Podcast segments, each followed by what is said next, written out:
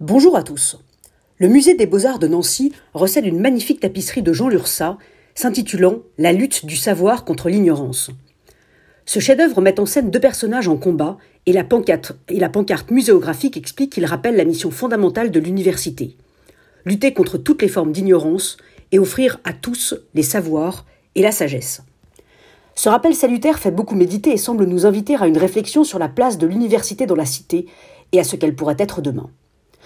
Aujourd'hui, plus que jamais, si l'université veut mener à bien sa mission, il va lui falloir développer une véritable responsabilité territoriale.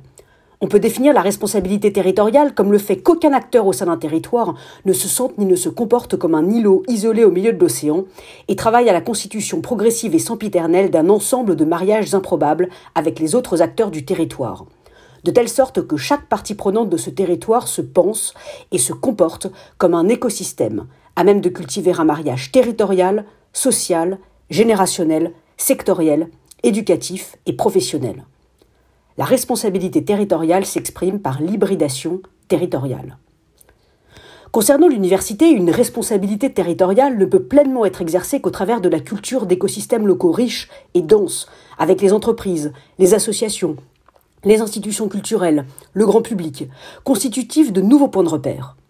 De la même manière que pour tous les autres acteurs d'un territoire, une université sera de plus en plus évaluée selon sa capacité d'hybridation, sa capacité à réaliser et à cultiver des mariages improbables, et sa capacité à créer des ponts entre les mondes. Or, pour ce faire, une université doit s'étendre le plus profondément possible, s'instiller partout et le plus diversement possible. C'est sa capacité à devenir elle-même un véritable écosystème qui fera sa force. Sans compter qu'à l'aune des grandes transitions, écologique, énergétique, démographique, une université contribuera d'autant plus à faire avancer la recherche, la science, qu'elle est implantée dans des territoires divers. Cela va permettre une démultiplication des terrains de recherche possibles, une démultiplication des ressources, une démultiplication des partenaires et des financeurs, une démultiplication des possibilités de transferts industriels.